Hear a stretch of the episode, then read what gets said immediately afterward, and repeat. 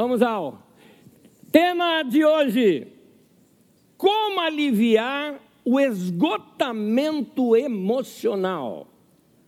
Antes de entrar no tema, eu vou ao texto bíblico que eu quero fazer uma leitura e eu vou ler um fato acontecido no ministério de Jesus, no Evangelho de João, e como o Evangelho de Marcos narra também o mesmo fato, eu vou pegar apenas um trecho do Evangelho de Marcos que não aparece no Evangelho de João para completar a ideia. Vamos entrar primeiramente no texto, depois eu venho para o meu tema.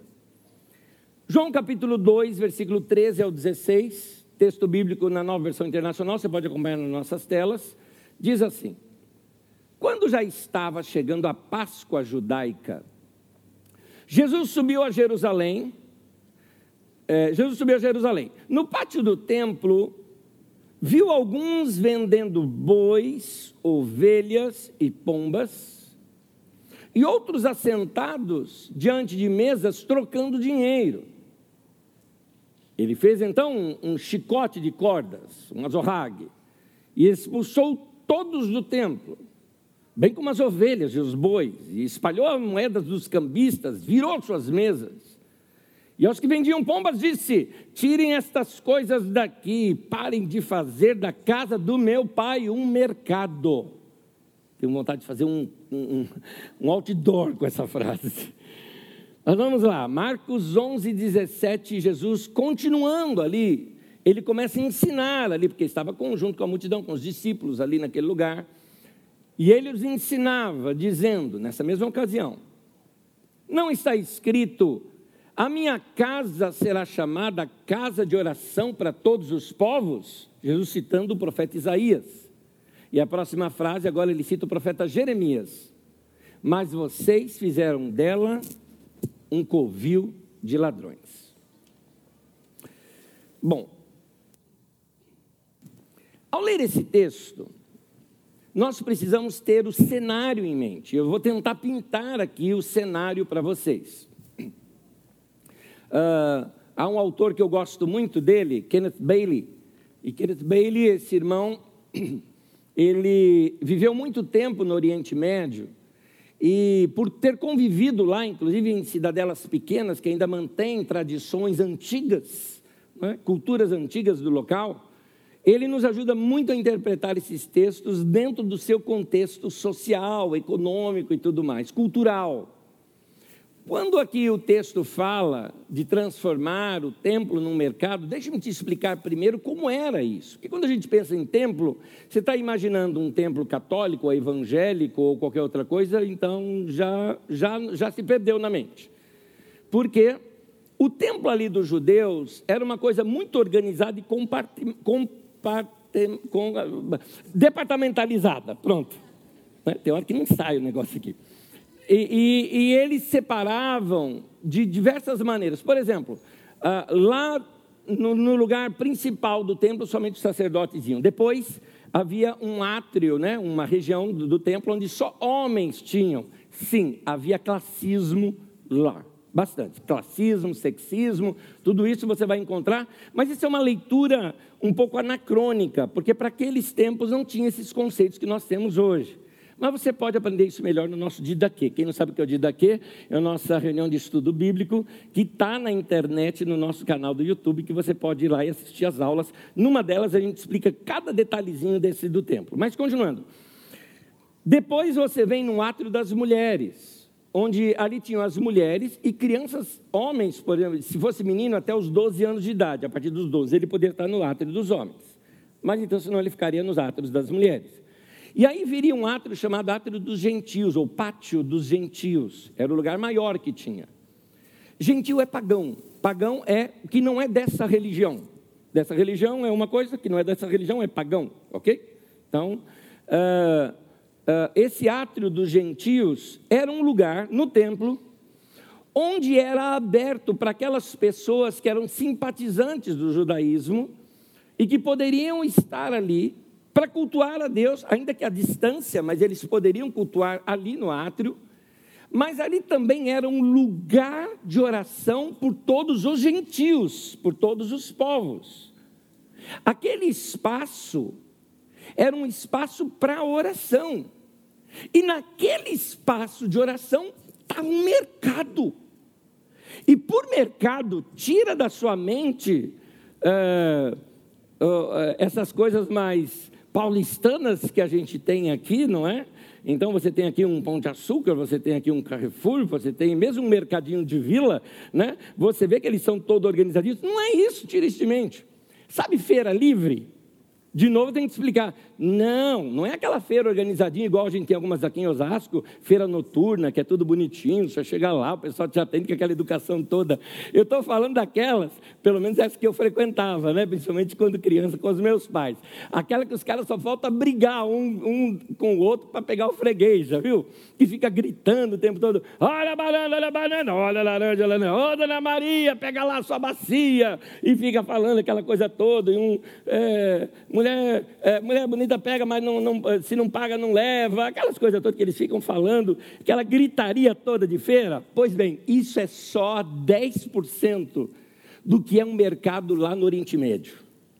Porque no Oriente Médio, entenda algumas coisas. Primeiro, uma questão cultural, temperamental. Eu não sei se você já viu, por exemplo, a gente vê muito isso em filmes árabes. Filmes que retratam os árabes, retrata aquele pessoal geralmente falando alto e tudo mais. Oh, vai na 25 de março para você ver primo, né? É, você vai ver o pessoal como eles são calorosos. E não tem nada de errado, é, é temperamento, é o jeito deles serem. Mas no mercado lá, também se tem muito assim, não é, não é como no nosso aqui, que você vai lá, tem um preço, é claro, se você vai num ponto turístico, vai estar desse jeito. Mas se você vai, como eu estou falando, em vilarejo, que retrata os tempos mais antigos, você vai chegar no local, por exemplo, se você está uh, aqui uh, uh, no Ocidente, vamos contar assim, você chega no mercado, tem lá o preço, quanto custa? 10 reais. Então você pega lá, dá os 10, a pessoa te dá o produto, está tudo resolvido. Está escrito 10, você paga 10, acabou. Lá não. O gostoso lá é negociar. Se você não negocia, você não está valorizando o produto e nem o trabalho do cara. O cara se sente ofendido se você não negocia com ele. É estranho isso para a nossa característica, né? Então você chega lá e fala assim: quanto custa ele? 10 reais. Não estou falando reais porque a gente entende melhor, tá? É 10 reais. 10 reais, tá bom, tá aqui. O cara fala: não, que isso? Você não vai negociar? Não, mas você não está escrito 10, eu quero dar 10. Não, tem que negociar, senão não leva. Tá bom, então eu negocio. Como 10 reais? Eu pago oito nisso daqui. O cara, oito? Como assim? Oito não pode ser. E o cara começa a negociar com você. Finalmente você sai de lá, pagou quanto? 10. Pronto. É, ele põe 12, você põe 8, nós chega em 10, o que estava lá. Enfim, é assim, ou se você sai 9,5, você fala, uau, eu ganhei bastante, o cara sai, custa 9. Né? Então, é, é, lá é essa coisa. Agora, imagina isso dentro do templo. Tem mais. Os donos do templo, ou seja, os que controlavam o templo, eram aqueles que você vê no Novo Testamento sendo chamados de saduceus. Eles controlavam todo o comércio em torno do templo. Por exemplo, eh, eles estabeleceram uma norma de que só poderia se comprar as coisas lá dentro com dinheiro do templo. Havia uma moeda própria do templo. Portanto, você tinha que ir num cambista, trocar o seu dinheiro pelo valor da, é, é, monetário ali do templo, pra, com a moeda do templo, para então comprar. E ali, ali tinha boi, então, você está falando de boi, de vaca, de carneiro, de cordeiro, de ovelha, de pomba. Você viu pomba como é barulhenta? A gente que acha que pomba é bonitinho, né? Mas, gente, você fala que é bonitinho porque você nunca teve pomba morando em cima ali do telhado da tua casa. Quem já teve sabe o que eu estou falando. Eu não tive na minha, mas eu tive na do vizinho e fazia barulho. É, e tem mais: pomba não só é barulhenta, como é suja. É só a gente que acha bonito. Porque assim, queira ou não, é uma característica de Osasco. Tem duas coisas que, assim, é a característica de Osasco: pombo e cachorro quente. Pronto. Né? Então, é, aliás, esses dias eu recebi uma figurinha, né? Uma pomba, assim, como se fosse kamikaze, né? Como se fosse igual homem-bomba. Ela amarrado dinamites nela, assim, dizendo: Aqui é Osasco, mano. eu acredito. Eu acredito. Eu vou contar um negócio. Deixa eu abrir um parênteses aqui. Eu vou contar um negócio vocês. É verdade que eu estou falando. Isso é fato. Eu não estou inventando. É, é um fato. Eu ouvi. Eu ouvi de um, de um menino, de uma escola determinada, que eu não vou, não vou falar quem, de uma determinada escola aqui de Osasco, em que tinha muita pomba ali por perto, e eles, de propósito, jogaram comidinha na época de eleição. Jogaram comidinha para as pombas, bastante comidinha. Jogaram ali durante a semana, jogaram quando ia começar o negócio de eleição, jogaram comidinha com alguma coisa que dava diarreia nas pombas. Agora você imagina passar debaixo daquele fio, aquele monte de pomba ali, meu Deus do céu. Você sentia uma guerra ali com aquele negócio, né? Mas tudo bem, voltando aqui ao nosso assunto. Imagina então a sujeira lá no, te no templo, gente. Lugar que deveria ser de oração. A sujeira, o barulho, a gritaria, o interesse, que o interesse era dinheiro.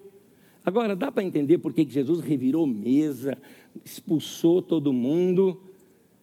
Foi o momento nordestino de Jesus. Esse eu gostei demais. Esse eu gostei demais.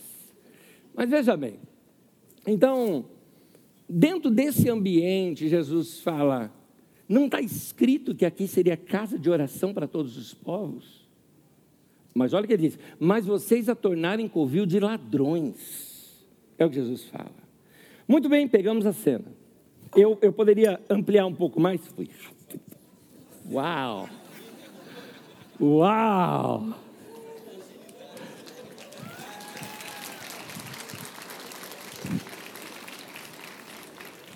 Para quem não viu, assiste depois na internet.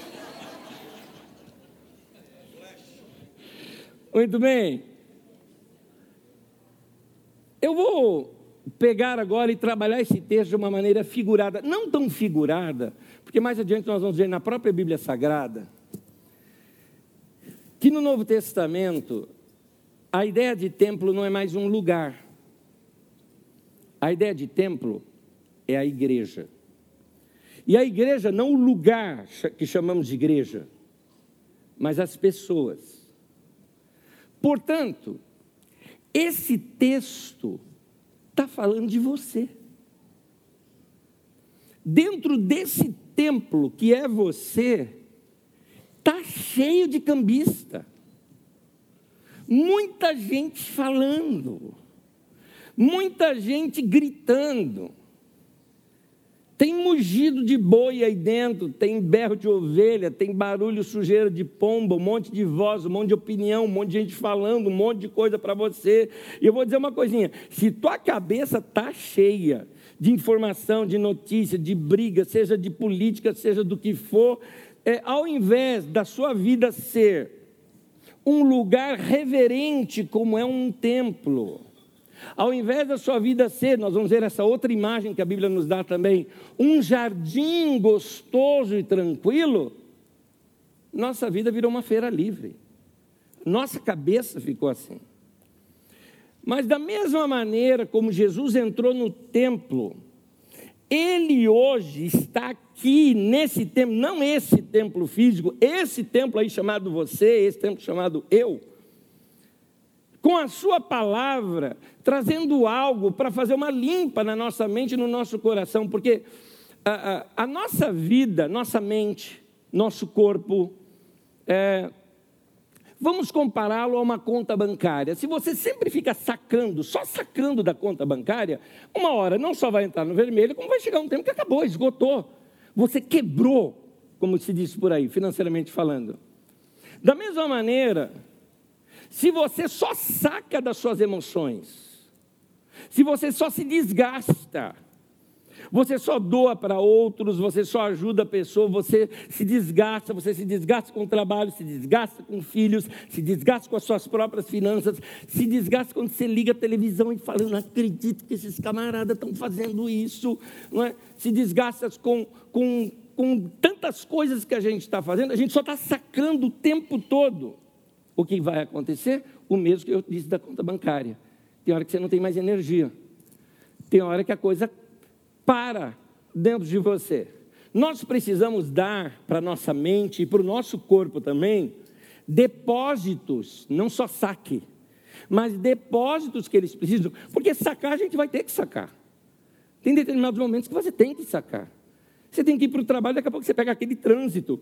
Você tem que sacar paciência lá de dentro. Mas uh, nós precisamos fazer depósitos, uma boa alimentação. Boa alimentação não é comer muito, é comer direito, comer correto, é fazer caminhada, é tomar um pouquinho de luz do sol. Por isso que a gente tem gente aí com falta de vitamina D, sendo que existe naturalmente isso para nós. 10 minutos, gente, 10 minutos. Ah, mas vai queimar minha pele lindinha. Põe o pé. Queima o pé então. É, fazer boas leituras para preencher, responder perguntas que você tem, tranquilizar a mente, viajar na mente de um autor, em um livro. Eu estava remontando aqui meu escritório aqui na, na Carisma e vendo a quantidade de livros que eu tenho. Eu peguei uma coletânea de um autor que eu achei engraçado uma vez, gente. Uma vez eu estava nessa região aqui da Carisma, apresentando, eu vi umas pessoas diferentes, estava conversando, né? E logo aqui eles falaram, pois, e tal. Eu falei, isso é carioca. Eu falei, você é do Rio? Sou do Rio, tal, que lugar tal. Eu falei, puxa, vocês conhecem um bairro lá que é assim, assim, assim? Claro, eu moro ali pertinho, tal. Pertinho não, pertinho, né? O meu irmão carioca ali. Então, ali pertinho e tudo mais, eu moro. Eu comecei a descrever, né? Falei, puxa, que legal, ele tem aquelas janelinhas bonitinhas que parecem francesas, aquela praça, tudo. Puxa, legal, você já teve lá? Eu falei, não, nunca fui. E como é que você conhece desse jeito? Eu falei, livro livro. Tem livros que a gente lê que nos leva para alguns lugares, sem a gente nunca ter ido, não é? Eu até tenho um texto que eu, muito antigo que a gente tinha colocado, tempo que a gente tinha blog, essas coisas, né? Eu lembro que eu fiz um texto numa época falando sobre a importância de leitura, e eu falava assim: livros já me levaram, sabe, para tantos lugares. Já me fez ir para as montanhas no Nepal, já me fez ir para o Afeganistão, já me fez eu ia em alguns lugares, lugares que eu nunca fui, talvez eu nunca vá. Mas os livros, eu fui lá na mente de outra pessoa. Eu fui. O livro me levou para aquele lugar. Então, ler livros é, é gostoso. Faz esse teste, é melhor do que filme, vai por mim. Eu não sou contra filme. Mas todo mundo que lê o livro e depois vê o filme, o filme já é uma interpretação.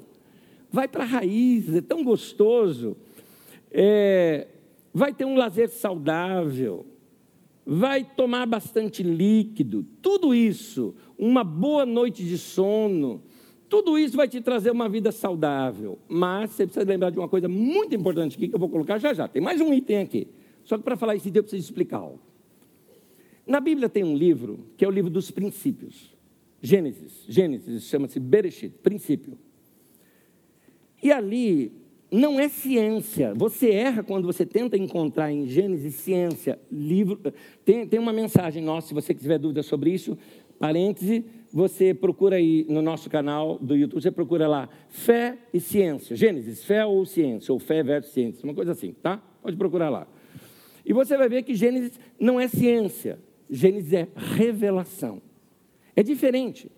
Elas não são contrapostas, elas são justapostas. Ciência é uma bênção, mas a revelação também. E uma, como dois trilhos de trem, nunca vão se juntar. São duas coisas separadas. E tão boas quanto, porque tanto, tanto uma quanto outra foi criada por Deus.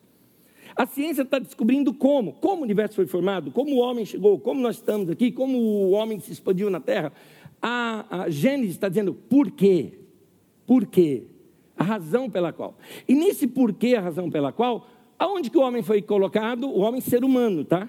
Porque a palavra Adão não é nome de uma. Depois ela se torna nome de uma pessoa. Mas Adão é Adam, que vem de Adamá, que é terra. Então seria assim, terráqueo, tá? Terreno, terráqueo, terroso, sei lá, terrudo, sei lá, como é que tem que dar. É o Adão. Né? Então você que é o terráqueo, né? o ser humano, pronto. Então o ser humano foi colocado aonde? Num jardim. E essa palavra jardim ou jardim do Éden é pomar. Pomar das delícias. Seria isso. Por que pomar? Fruta, cheiro, cor, terra. O que, que o homem tinha que fazer? Plantar, colher.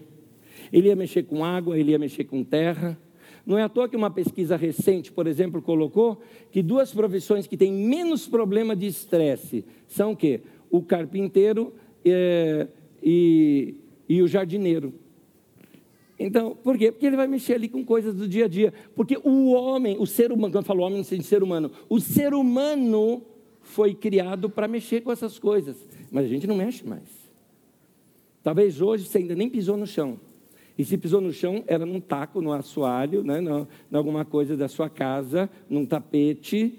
A gente não pisou na terra hoje. Então nós estamos perdendo essa conexão. Nós não fomos criados para isso. Agora, aonde eu quero voltar? Lá naquilo que eu vinha falando, que está faltando um item. O outro item que está faltando é comunhão com Deus. E em Gênesis mostrava que Deus vinha ter comunhão com o homem no cair da tarde. O que, que acontece no cair da tarde? Pôr do sol. Alguns de vocês, olha, há mais de uma semana, se não é mais do que isso, hein? Que eu acho que alguns de vocês é mais do que isso, que não vê um pôr do sol. E um pôr do sol bem visto, não é aquele que você está dirigindo e fala, olha que legal. Não, não é esse, não. Estou falando de contemplação. Para mim, aquilo só por si já é uma oração. E é tão bonito, olha só, olha como é poético isso. Deus fez algo tão lindo, tão bonito, que ele mesmo vinha para cá para ver com Adão o pôr do sol. Então, o que esse texto nos ensina? Tirando agora da poesia e indo para a prática. Te ensina que além de dormir bem, comer bem, se exercitar, tudo mais, você precisa de um tempo de comunhão com Deus. Onde é o seu Éden? O seu lugar tranquilo? O seu lugar de paz? Onde é esse lugar para você? Nós temos que criar isso dentro da nossa casa, gente, senão nós vamos enlouquecer, gente. Vai cuidar de você. Graças a Deus, desde a minha infância eu pratico isso. Eu tinha árvore, bastante árvore lá em casa onde a gente morava, e a gente colocava, eu colocava, né, umas tábuas lá, porque tinha dois galhos paralelos, fazia quase como uma cama lá em cima. Eu ficava em cima da árvore. Eu ficava tão em cima da árvore que meu, é, meu cunhado me pôs um apelido uma vez, Chita. Tá, foi porque meu irmão meu irmão, que era grandão e mais fortão, né, um dia subiu lá e pegou Tarzan. Eu falei, eu sou. Eu não lembrava o nome do Jai, né? Eu sou o auxiliar do Tarzan. Meu cunhado falou, Chita. Pronto, ficou Chita para mim. Mas tudo bem. É, mas eu vivia lá em cima da árvore. Ou ficava, às vezes, em cima do telhado. Só para você ter uma ideia, longe de todo mundo. É porque eu sou sem. É, é, eu tenho sociofobia, não gosto de pessoas. Não! Nada disso, amo pessoa, amo gente demais. Mas eu precisava de um tempo sozinho. Isso, ó, infância, adolescência, juventude e até hoje pratico isso. Eu recomendo isso para você. Quando eu tive um, alguns dias muito agitados, eu me lembro que cheguei para alguém e disse o seguinte: estou com saudade de mim. Eu preciso desse tempo. Se não, é como uma panela de pressão que você não puxa o pininho. Você precisa de tempo em tempo daquela aliviada, Nesses dias que nós uh, estamos vivendo, existe algo muito forte, um cansaço, um esgotamento emocional. Porque é tanta briga, como se não bastasse o nosso estilo de vida seja um estilo de vida desgastado. Ao nosso redor, vamos ser sinceros, gente, eu não lembro de ter visto tanta intolerância e briga como eu tenho visto nesses últimos cinco anos ou dez anos, vamos colocar aqui, porque não é uma coisa recente agora, ela só está crescendo. Só que ela está crescendo e está chegando num nível já insuportável. Estou falando correto, ou mesmo para vocês? Vocês também concordam comigo isso? Não está ficando insuportável? Essa divisão toda, gente chata, parece que parece se multiplicar os chatos na terra, não é? Mentira! No meu tempo, desculpa que eu estou sendo irônico, no meu tempo, mentira era pecado. Hoje, mentira se fala na igreja. Então, é tanta decepção. Gente que se admirava e depois você ouve a pessoa fazendo umas coisas e fala: Meu Deus, que decepção. É, e quando a gente vai vendo tudo isso, vamos ficando assim, desmotivados desanimados e perdendo amigos, como se não bastasse, acabamos de sair de um momento de profunda tensão, que é o momento da pandemia. Eu sei que a gente se esquece rápido das coisas, mas você consegue se lembrar da, de alguns períodos da pandemia? Quando começou a pandemia, que começaram com aquela história, olha, tem que parar tudo, tudo mais, tanto que a carisma parou antes do tempo. Até falei, gente, vamos parar, para que o negócio está feio. E alguém falou, puxa, difícil, hein, ficar sem culto, né? Não sei se eu ganho, não, quantos, sei lá, uns domingos aí, falei, uns domingos? Aí eu falei, gente, ó, no mínimo dois meses. Aí o pessoal, como assim dois meses? Eu falei, é, eu estava tão errado, foi dois anos. Aí a gente não sabe o que fazer, aí a gente inventa coisa, começa a ficar em casa e a gente tentou, tentou fazer do ficar em casa algo bonito, já percebeu? Eu estou fazendo home office. Até que a criança estava na tua cacunda aqui, pai, mãe, aquela coisa toda tal, e você ali fica, gato, moleque, tal, na live, né? Horrível. Aí a gente tentava resolver, quem morava em condomínio ia cantar na varanda, né? Bonito, né? Bonito. Uma vez foi legal, duas vezes foi legal, três vezes foi legal. Quarta vez alguém estava cantando, você cala a boca! Você não aguentava mais. Não foi. Até que começaram a vir as mortes. Aí começa a chocar. Aí vem o medo. Aí finalmente, vamos tomar vacina. Aí não pode tomar vacina. Você vai virar jacaré, vai pegar vão infiltrar um chip dentro da tua cabeça. Já viu essas histórias todas né, que passaram? Né?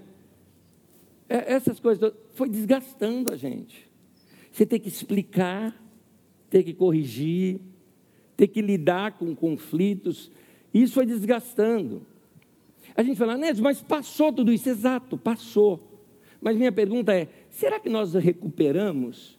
Ou nós estamos agora na crise do pós-Covid? Porque alguns de vocês carregam ainda sintomas físicos da Covid, consequências da Covid. Mas outros carregam ainda sintomas emocionais da Covid. Com tudo isso aqui que eu estou falando, ainda tem esse acréscimo. E tem outros acréscimos aqui ainda. E a nossa vida, ela está ficando, sabe, é, barulhenta. Deus nos criou para morar num pomar. A gente mora numa cidade agitada. É, se nós se nós permitirmos, ou seja, deixarmos de praticar alguns princípios, nós vamos acabar vivendo uma vida cheia de preocupação, uma vida agitada, longe desse projeto tranquilo que é o projeto original de Deus para nós. Notícia, tragédia o tempo todo, Aliás, como se não bastasse, olha só.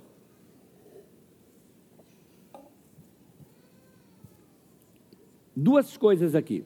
Primeiro, uma de longa distância, nos comparando com alguém que viveu na Idade Média. Se você ficar uma hora na internet navegando no seu celular mesmo, você recebe em uma hora mais informação do que uma pessoa na Idade Média receberia durante a vida inteira dela. Agora imagine esse acúmulo de informação na tua cabeça. Você fala, ah, tô, levo de boa. Você acha que leva de boa, mas você está enchendo o seu HD. Tá? Seria mais ou menos isso. Mas tem uma mais recente agora.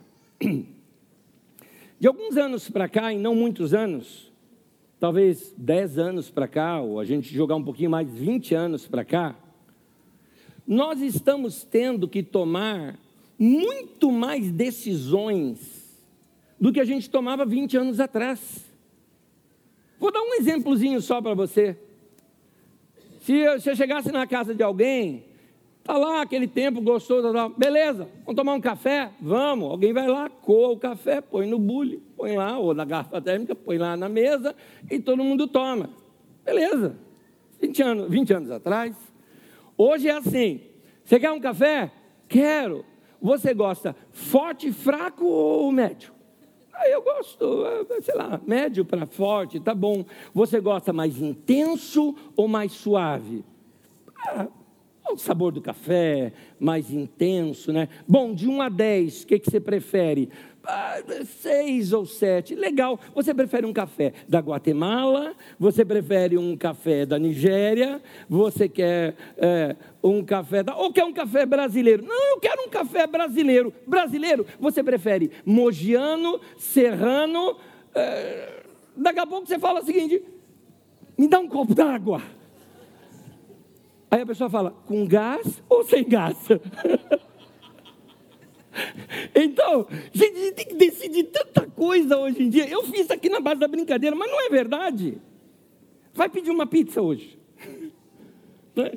Você já vai ver o, o tanto de opção que tem. É, vai num restaurante que você não conhece bem o cardápio. Aliás, esses dias eu fui no restaurante, eu não conhecia bem o cardápio. Eu tenho que chamar o, o garçom e falar: escuta, o que, que é isso aqui? O que, que, é isso aqui? Por que está em francês, não está em português, né? então, é, é, é, você, é, você vai ficar cansado demais. Tá, nossa, o mundo está cansado, está cansando demais. Não, tem, não sei se sou só eu, eu estou sendo irônico, tenho certeza que você está comigo dessa, mas vou ser irônico, vai. Não sei se sou só eu, mas não dá hora, não tem momento que você fala assim, tem aquela vontade de para tudo que eu quero descer. Você não tem? Para o mundo que eu quero descer. Um dos meus filhos, ele é astrônomo, cientista, tudo mais. Eu bati um papo um dia desses com ele. E eu falei, filho, tem certeza que não tem outro planetinha para a gente ir? Não tem um lugar que dá para a gente ir, pelo menos? Né? Porque não, não, não, dá vontade de vez em quando de, de sumir? Pois é, sabia que não é só a gente que sente isso. Eu vou te mostrar na Bíblia, Davi passando por isso também. Salmo 55, versículos 6 e 7, disse Davi então. Então eu disse: Quem dera eu tivesse asas como a pomba, voaria até encontrar repouso. Sim, olha aqui, até destaquei. Eu fugiria para bem longe e no deserto eu teria o meu abrigo. Você entendeu que deserto aqui? Ele não está dizendo que ele quer ir para um lugar arenoso, sem água. É sem gente. É isso. Você já sentiu isso? Não é doença. É um instinto natural colocado por Deus em você para dizer: ó, Está acabando o combustível. Está acabando a bateria. Você gastou demais a sua bateria pessoal. Se eu tenho aqui uma bateria, plugo nela uma lâmpada, ela dura lá um tempão. Plugo 10 lâmpadas, já não é tanto, não vai durar muito tempo assim essa bateria. Plugo 100 lâmpadas, a bateria vai acabar logo. E eu te digo uma coisa: 20 anos atrás você tinha muito menos lâmpada na tua vida do que você tem hoje. Você entendeu minha linguagem figurada? É tanta coisa para decidir. São coisas dos filhos, são coisas do casamento, são coisas das finanças, são coisas, coisas dos outros que não tem nada a ver com você. Não tem hora que você olha uma criança assim e fala, sem preocupação nenhuma, que delícia, não é? Tem hora que a gente tem inveja das crianças que você dá um negocinho para ela, vira um carrinho ou vira uma boneca? Não tem inveja de vez em quando? Pois é. Mas a gente tem que ser realista. O que nós precisamos fazer é diminuir essa tensão grande sobre nós. Por quê? Porque nós não fomos feitos para isso. Se nós nos sobrecarregarmos com muita coisa, com muita informação, com muita chateação, com muita revolta, nossa bateria não aguenta. Uma senhora da nossa comunidade, hoje mesmo, me disse o seguinte: falou, olha, nessa semana, reta final de eleição, não vou ver nem televisão nem Facebook. Pronto, já sei quem eu vou votar, acabou. Não quero ver nada. Ela falou: não aguento mais. Não aguento mais. Então, veja bem, nosso corpo e nossa mente não foram criados para viverem atarefados e tensos o tempo todo. Não foi feito para isso. Você não foi criado para isso que você está vivendo, do jeito que você está vivendo. Isso enfraquece não só o nosso sistema imunológico, por isso muitas doenças que a gente começa a pegar. Nossa, hoje o mundo está tão contaminado, né? Pego tanta gripe, dando isso, tanto aquilo. Na verdade, é você que está enfraquecido. Sim, é verdade, o mundo está mais contaminado. Mas sim, também é verdade, você está mais enfraquecido. E não enfraquece só o nosso sistema imunológico, como também enfraquece as nossas defesas mentais, nossas defesas emocionais. Em outras palavras, você fica mais de pavio curto, você se irrita mais fácil, você briga por menos coisas hoje do que você tinha tempos atrás. Você você dirigindo quer atropelar mais pessoas hoje, ou passar por cima de algum carro alguma vez, não é? é, você vai se irritar quando você está ouvindo aquela coisa tranquila dentro do seu carro e o cara no carro vizinho põe um som tão alto que atrapalha o seu, que você não ouviu o que você estava querendo ouvir. E aí você se irrita, aí você já quer fechar o cara no trânsito. Então, é, o problema dessa irritação rápida é que a gente desconta isso em quem estiver por perto. O caso é que a maioria das pessoas que estão mais perto da gente, ou mais tempo perto da gente, são exatamente as pessoas que a gente mais ama, que a gente mais se relaciona. É o pessoal da nossa casa, são nossos filhos, marido, esposa, amigos. E daqui a pouco você começa, sabe fazer o quê? Quebrar relacionamentos. Você, você discutiu política com. Eu vou falar política de novo, porque estamos na semana de eleição, então eu posso falar isso. Você discutiu política com o seu trabalho, você teve outro chato no teu trabalho, aí dentro do ônibus alguém começou também a falar com você, você, você não aguenta mais aquele assunto. Chega na tua família, às vezes num jantar, alguém toca no assunto, pronto, aí com aquele você briga. Pronto, e aí? Aí mais um ano sem Natal. Não é? Então, é, nós precisamos resolver isso um pouco mais rápido, levar isso a sério. Deixa eu mostrar algo aqui para vocês importante. Eu listei aqui sintomas de esgotamento emocional. Vamos ver um por um. Queda do rendimento. Vamos ser sinceros. Alguns de vocês falam assim: Nossa, eu estou envelhecendo, né? não tenho mais aquele pique que eu tinha antes. Aham. Olha lá. Está esgotado. E aquilo vai sugando algumas áreas da sua vida. Está fazendo isso com você. Tristeza. Isso aqui eu tenho escutado bastante. Tem gente até pensando que está com depressão. Talvez até esteja já num certo nível. Uma tristeza inexplicável. E às vezes, não é que ela é contínua, tem determinados momentos, talvez. Nossa, bateu aquela tristeza, aquela coisa. E você quer achar uma razão para a tristeza. E às vezes é só química no seu corpo conflito químico dentro de você negatividade. A negatividade tem um pouco a ver com o desânimo. Você não acredita em mais nada. Alguém chega para você e fala: Não, vamos bolar aqui. Não, não, não. Vamos fazer uma viagem o ano que vem? Legal. Manda foto. Você não está no pique mais. Essa negativa aqui não vai dar certo. Não dá, já pensei. Não consigo mais. Uh, memória fraca.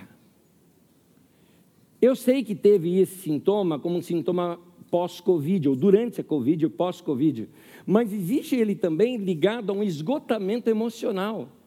Você se desgastou tanto que sua memória fica seletiva.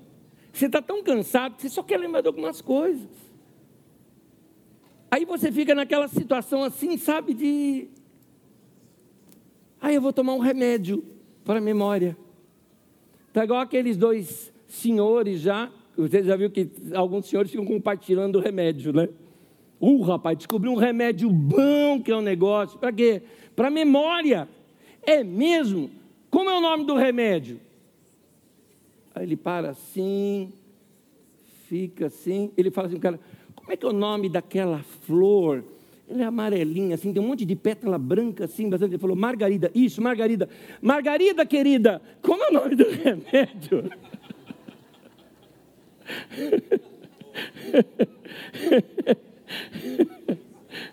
Gente, o problema da falta de memória é um problema sério. Problema sério.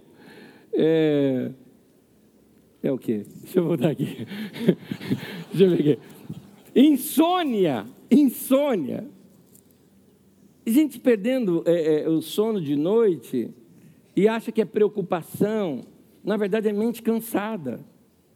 E quando dorme, aqueles sonos agitados, né?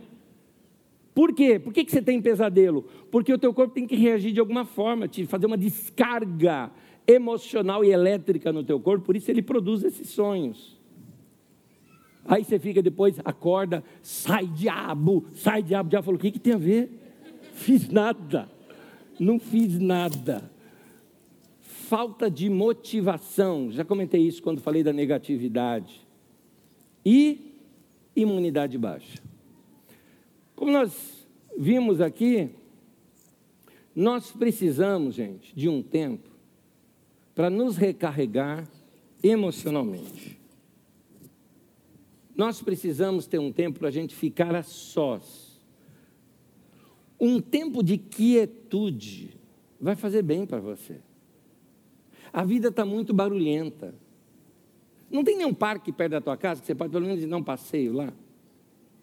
Não tem, é, não tem alguma coisa que você possa fazer que fique mais quieto, tempo sozinho, Sabe, o seu Éden, o seu bosque, o seu pomar, você precisa cuidar e cultivar esse jardim que você tem dentro de você. Tem uma frase que eu vou citar aqui agora, ela não é minha, eu li de alguém, só que eu esqueci de anotar de quem. Eu guardo essa palavra, essa frase comigo há alguns anos. Eu até acho que seja de Rick Warren, mas eu não tenho certeza. É, pelo estilo de frase, eu acho que é dele. Mas eu não tenho certeza. Então eu não tenho como dar crédito. Então ela virou minha, tá? Mas não é minha. Está aqui é melhor mudarmos o nosso estilo de vida enquanto ainda temos vida para mudar. Porque, meu querido, se você ficar adiando muito essas mudanças que você precisa fazer, daqui a um tempo vai chegar um anjo para você e vai falar: não precisa mudar mais, bem-vindo ao céu. Desculpa falar de modo humorístico, uma situação trágica. Mas sua vida é um templo e você precisa cuidar desse templo, dessa casa que pertence a Deus. É o lugar onde Deus mora. Mas se você ficar muito agitado, se você é do tipo de pessoa que fica recebendo muita informação, tem muitas pessoas que confundem informação com conhecimento. Conhecimento é você fazer um estudo, estudar um livro, e o conhecimento amadurecido gera sabedoria. Mas a gente confunde isso com ver internet. E vem a internet, você só pega informação. Informação não é conhecimento. Informação vem, vai, daqui a pouco você está com aquele monte de informação na tua cabeça que não adianta nada. Você está preocupado com quem você viu, parece uma coisa assim, uma situação muito importante, né? Você viu o que está na internet, aí você fala, pronto, outro vírus, alguma coisa. Então, fulano de tal separou do marido. Aí você pergunta, quem? Aquela cantora. Você fala, mas eu nem conheço. Como você não conhece? Gente, e aí? Enfim, é, é, para que tanta informação assim? A gente realmente precisa de tudo isso? Só que, quando você tem muita informação, o seu cérebro começa a trabalhar de modo agitado, de modo acelerado. Portanto, você corre o risco de, olha, presta bem atenção nisso, você está agora, no tempo presente, pensando alguns segundos já adiantado. Ou seja, você já está, é a síndrome do pensamento acelerado. Você já está, você está falando com uma pessoa um assunto, uma parte do teu cérebro está aqui controlando o que você está falando com uma pessoa, enquanto uma outra parte já está pensando em outro assunto. Aí você mistura tema, você troca nome de pessoas, você fala coisa com uma pessoa que tinha a ver com outra. E aí, meu querido, isso chama-se desgaste. Quem aqui já teve Fusca? Fusca. Quem teve lá o Fuscão? Muito bem. Você lembra do negócio que se fazia no Fusca de acelerar o motor? Sabe aquela aceleradinha que você dava, que é para ele, hum, ele pegar, responder mais rápido? Era muito legal, mas um detalhe: o motor morre mais cedo. Quem é da era jurássica aqui dos computadores? Você já tem um 286, um XT? Só quem sabe. Alguém aqui é desse tempo? Eu sou. Alguém mais? Obrigado, viu? Me deixaram sozinho. Você também fazia. Ah, tem uns que tem medo de levantar para denunciar a idade, né? Você se lembra quando a gente fazia, acelerava o processador? A gente fazia isso no processador. Eu gostava de hackear, adorar. Pegava um, um, um 286, fazendo ele funcionar velozmente como um 386. Não tem diferença nenhuma, gente. Nenhuma. Mas a gente achava que tinha. Né? É... Um detalhezinho, era interessante. Seu computador parecia que dava um upgrade. No entanto, morria mais cedo. Você desgastava mais cedo. Ora, por que, que a síndrome do pensamento acelerado não pode fazer o mesmo com você? Daqui a pouco você não entende por que, você está confundindo as coisas, você não memoriza mais nada, porque nós, como eu disse aqui, se bem que esse aqui na mensagem de hoje, foi já de domingos passados, nós não estamos sabendo lidar com o mundo digital. Você está achando que a tua cabeça tem o mesmo processador do, do celular? Você sabe o, o, o, você sabe o poder do seu celular? O seu celular tem um, uma capacidade, o seu, pode ser o mais velhinho que você tenha. Fala, ah, o meu é velhinho. Tá, esse velhinho tem uma capacidade de processamento maior do que o computador da NASA que cuidou é, é, da, da nave que pousou na Lua em 69. O teu celular. Então, olha a capacidade disso. E aí você acha que você é igual a ele?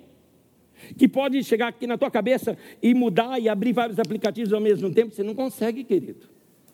Você está uh, jogando bem aberto, você está abreviando seus tempos de vida. É isso que você está fazendo. 1 Coríntios capítulo 6, versículo 19 ao 20, diz assim: Será que vocês não sabem que o corpo de vocês é templo do Espírito Santo, que vive em vocês, que lhes foi dado por Deus? Vocês não pertencem a vocês mesmos, mas a Deus, pois Ele comprou e pagou o preço, portanto, usem o seu corpo para a glória dele. Cuida dessa casa, porque Deus precisa dessa casa em bom estado. Templo é lugar de silêncio. E a vida de muita gente não tem mais esse lugar silencioso de contemplação. É muito barulho. Eu costumo de tempo em tempo sair com os meus filhos Saí uma vez, fiz isso com o meu mais velho e agora, tempos atrás, fiz com o meu mais novo. Uh, nas férias dele fizemos isso. Um passeio cultural em São Paulo. Vamos conhecer a nossa história de São Paulo. E vamos nos lugares culturais e tudo mais, visitamos é, é, alguns, alguns lugares assim que são característicos de São Paulo. Foi muito gostosa a viagem, o passeio. Mas teve um marcante que é o contraste que a gente enxerga na Praça da Sé, em São Paulo. Aquela muvuca que é o metrô da Praça da Sé. E aí você sobe, vai para a praça em si, lotada de gente morando na rua. Um monte de barracas e tendas ali. E não estamos falando é, de Cracolândia, não senhor, não senhora. Estamos falando de famílias que estão lá morando e que se você vai lá de manhã, vocês vão ver os trocadinhos preparando, esperando alguém chamar para um bico de trabalho. É isso. Dá dó de ver. Mas é aquela agitação toda. E aquela agitação, gente gritando na rua, o outro pregando na praça, mandando um para o inferno e tal, aquela coisa toda que você vê no centro de São Paulo. Aí nós entramos dentro da Catedral da Sé. Parece que você entra num portal que vai para outro mundo. Você chega lá dentro, aquele silêncio, aquele lugar, lá fora, aquela quentura, lá dentro, aquele lugar fresco, bonito, quieto, tranquilo, uma catedral. Você precisa ser essa catedral. Você precisa ser esse templo. Estou usando isso como figura de linguagem para você. Você precisa ser essa quietude dentro de você. Deus habita aí. Templo é lugar silencioso, tranquilo, sagrado, de paz. Profeta Abacuque já dizia isso, Abacuque 2,20. O Senhor está no seu santo templo, diante dele fica em silêncio toda a terra. Cale-se. Você fica ansioso por tanta coisa, ansioso o que, que outros estão falando, da última notícia, da última pesquisa e você está esquecendo o principal: ouvir Deus, silenciar o templo, acabar com esse barulho, meditar sobre a vontade de Deus. O sábio de Eclesiastes chega a dizer que, gente, é melhor estar num funeral do que numa festa. Ele não está falando que é errado se divertir, não está dizendo que é errado fazer festa, só está dizendo o seguinte: na festa a gente fica lá no Aue, mas passou, acabou. No funeral a gente reflete. Eclesiastes 7, de 2 a 4, diz assim: Melhor é ir na casa onde há luto do que numa casa em festa, pois a morte é o destino de todos e os vivos devem levar isso a sério. Na versão de Almeida diz: e os vivos tomem isso em consideração. A tristeza é melhor do que o riso, porque o rosto triste melhora o coração. O coração do sábio está na casa onde há luto, mas o do tolo na casa da alegria. Ele não está dizendo que é errado ter festa, ele só está dizendo o seguinte: festa é legal, mas você não aprende nada. Agora, no luto, você aprende pra caramba. Você olhar, desculpa o termo aqui, dramático, mas você olhar para um caixão e pensar, poderia ter sido eu, faz você olhar a vida de uma maneira bem diferente. Então, seu mundo precisa ser mais silencioso, querido. Eu termino aqui dizendo, primeiramente, um conselho de Pedro e depois uma leitura do, dos evangelhos. Pedro recomenda na sua carta, em 1 Pedro capítulo 3, versículo 11, busque a paz e siga. Eu fiz questão de destacar o busque. É como se Deus falasse: é com você. Busca você. É como se Deus falasse: eu te dei tudo aqui, está todas as ferramentas, a comida está na mesa, coma. É Deus falando o seguinte: filho, eu te dei inteligência, sabedoria, estou falando com você, fiz você sair da tua casa, vim aqui na Carisma hoje para ouvir isso. Agora é com você separar um tempo para ficar sozinho. Deus não vai forçar isso em você. Deus não vai fazer assim, anjo, trava o elevador, deixa o cara lá dentro, quietinho, aí vamos ver como é que ele fica. Não, ele vai ficar desesperado. Não, Deus não vai fazer isso. Ele está dizendo para você, busca paz. Em outras palavras, colocando dentro do nosso contexto aqui, é busca o seu Éden, busca o seu jardim, busca o seu lugar tranquilo, busca o seu momento de paz, ou onde você vai se referir. O que, que você vai fazer isso? Talvez até hoje já, ou quem sabe nessa semana. Um momento para você um momento de tranquilidade. Você precisa desse tempo. Eu quero terminar lendo um último texto, vou pedir para você acompanhar em pé comigo, por favor. Esse texto que aparece nos evangelhos é Jesus falando com seus discípulos que estavam no meio de tanta agitação. E diz aqui o texto, Marcos 6,31. Havia muita gente indo e vindo. Gente, tem muita gente indo e vindo na tua vida. E Jesus chega assim para os discípulos e fala: né? Tinha muita gente indo vindo ao ponto deles não terem tempo para comer. Jesus lhes disse: Venham comigo para um lugar deserto. Novamente, o deserto aqui não está falando de, de, de, de areia, está eh, falando de lugar sem gente, tranquilo. Venham comigo para um lugar deserto e descansem um pouco. É o que o texto está dizendo. Eu acredito que Deus está falando isso para você descansa um pouco. É, você, você não é uma feira livre aberta 24 horas por dia. Aliás, presta atenção, meu querido, usuário de celular. Você não pode estar disponível 24 horas por dia. Você tem que ter tempo que é isolado, que é para você. É isso. Tudo bem, tem um filho fora de casa, alguma coisa, você tem uma razão ali. Não é isso, esse é o momento de descanso. Meu pai saía do trabalho e ia para casa, ele não levava trabalho para casa. Hoje a gente leva o computador, o celular, o chefe, tudo ali. Trabalho. Eu estava num momento sagrado meu. Aquele momento gostoso, tranquilo, fazendo o que eu gosto. Sentado comendo um negócio gostoso, assistindo o Corinthians. Delícia. Tranquilo. Só eu ali. Como eu estava com o celular para ver o negócio do jogo, que eu estava vendo uma coisa de jogo, ali, vendo o jogo, vendo, checando uma coisinha aqui, ah, alguém daqui, da nossa equipe mesmo, mandou uma coisa para mim, naquele horário, de noite. Eu respondi: não posso, estou num culto. É um culto, é da minha religião. Ai, pastor, tua religião? É, minha religião é o Corinthians. Seguir Jesus não é religião. Seguir Jesus é estilo de vida. Tá? E essa, essa outra religião, eu sou fanático. O que é um fanático? Fanático é uma pessoa idiota que acredita num negócio que ninguém acredita. Tá? É isso. Você acredita que o negócio. Eh, você sabe que o negócio é ruim, mas você fala, é bom. Você é fanático. E é isso, eu sou fanático naquela religião. E eu falei, estou no culto. Corinthians está jogando. Ele entendeu. Eu falei, estou vendo um culto no grande templo. Era na arena. Mas, ó, tem hora que você tem que se isolar, querido.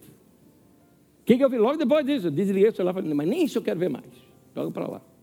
Estou precisando ficar sós. É meu momento. Vai ter teu momento. Quais são as coisas que te recarregam? Quais são aquelas coisas gostosas que você faz só para você. Nem que seja assim, sabe, segundos. Eu procuro, quem, quem, quem, me ouve falar pensa que eu não como coisa saudável. Eu, ao contrário, eu sou regulado, como coisas saudáveis, como pouco e sempre, né? Não fico muito tempo sem comer, tempo em tempo eu como pouco, coisas saudáveis, mas para me dar liberdade de comer aquele negócio que não é saudável, mas eu quero comer, tá? Eu tenho crédito. Eu tenho crédito. E aquilo é só meu. E tem uma lata de leitinho em casa. Ela é maravilhosa. Descobri agora que o sem lactose é mais gostoso que o outro. É esse aí. Eu jogo assim na boca, bota aqui assim. Ele vem no cérebro, dá uma volta aqui atrás. Enche o céu da boca, gruda nos dentes. É uma delícia. Delícia. Aquele momento eu entro em êxtase, assim, porque eu não falo com ninguém naquele momento. Fico... Gemidos inexprimíveis. Eu falei brincando aqui de uma coisa, mas está na hora de você dedicar algumas coisas para você. Como eu disse, você não tem saudade de você, não? Que tal se dar um presente? E além dessas coisas, como eu disse, dormir bem, comer bem, se exercitar, andar, não esquece do principal: tempo com Deus. Você precisa recarregar suas baterias. Vai ouvir a música que você quer ouvir de adoração. Vai ler o texto agora, que não é porque o pastor está colocando ali, você tem que ler. É o que você escolheu, o que você quer ler ali. É o momento seu com Deus. Aquele estudo bíblico que você queria fazer para você. Vai edificar a sua vida. Eu tenho certeza. Você vai ficar bem. Você vai se organizar de novo. Aí responde aqui. Como aliviar o esgotamento emocional? Vou colocar como se fosse agora uma interrogação você já sabe, tendo uma vida equilibrada. Amém? Eu quero orar por você. Vamos orar. Senhor, eu oro para que o Senhor nos dê não somente a inteligência, mas o Senhor nos dê também a capacidade de poder tomar as decisões corretas, de dizer não para algumas coisas e sim para outras. Que o Senhor nos ajude nessa semana já a aliviar nossas tensões, a viver um tempo de maior comunhão consigo e conosco onde possamos rever as prioridades da nossa vida. Se assim como a experiência de Ezequiel, que tinha apenas mais 15 anos de vida, se nós soubéssemos que temos tão pouco tempo de vida, o que faríamos ou deixaríamos de fazer? Senhor, traga para nossa mente esse equilíbrio de saber, como disse no texto aqui que nós lemos, a, o coração do sábio está na casa onde há luto, porque ali ele vê o fim de todos os homens e isso ele o toma em consideração. Que possamos considerar esses caminhos da vida, vida curta, e otimizarmos melhor a nossa vida e vivermos melhor a vida que o Senhor nos deu. Que possamos viver a nossa vida de acordo com a tua vontade e para a tua glória. Nós te pedimos certos e que o Senhor atende a nossa oração. Por isso, já te agradecemos por tuas orientações, pelas impressões que o Senhor vai colocar no nosso coração, pela voz do teu Espírito Santo que vai falar dentro de nós ao longo dessa semana. E nós te agradecemos em nome de Jesus. Amém e amém. E uma última palavra aqui para você. Para essa semana, seja cheio da paz. Que Deus abençoe. Tenha uma semana de paz, meu irmão e minha irmã. Deus abençoe você. Até domingo que vem. Que o Senhor te abençoe. Lá em paz.